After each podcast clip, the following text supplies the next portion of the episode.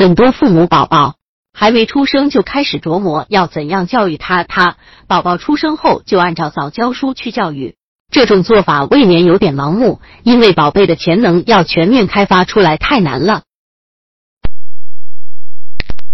就有方法可以检测宝宝有哪些天赋，可以通过给宝宝做天赋基因检测。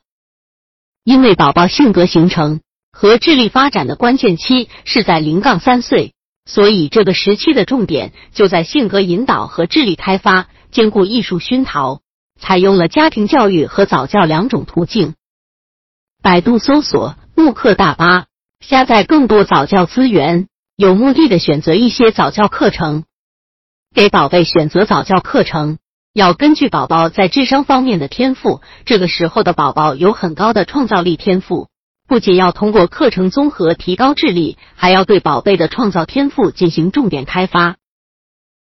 父母要根据宝宝在性格和智商方面的特点，给他们创造适合的环境，之后再通过一定的方法对宝宝的创造力天赋进行强化和保护。比如，宝宝喜欢探索、好动，但是缺乏耐性，表明宝宝在性格方面有冒险、冲动、交际的潜在性格倾向。所以在宝宝成长过程中，就很注意呵护、强化宝宝的好奇心，并且注意培养他的耐心和责任感。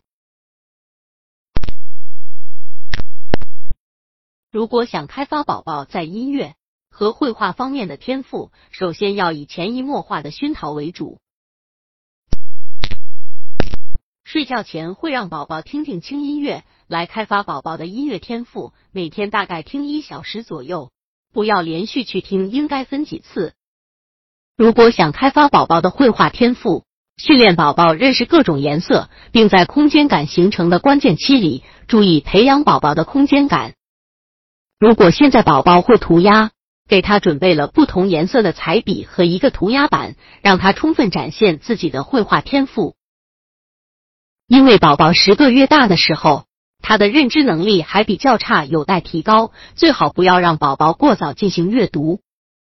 但是，也不是十个月宝宝就不能进行任何培养的，例如音乐。宝宝最早出现的智能就是音乐，也是最先被敏感的父母发现的智能。如果在睡前给宝宝播放以前听熟的胎教音乐，宝宝很快就能睡着。对宝宝养成良好的昼夜作息规律有很大的帮助。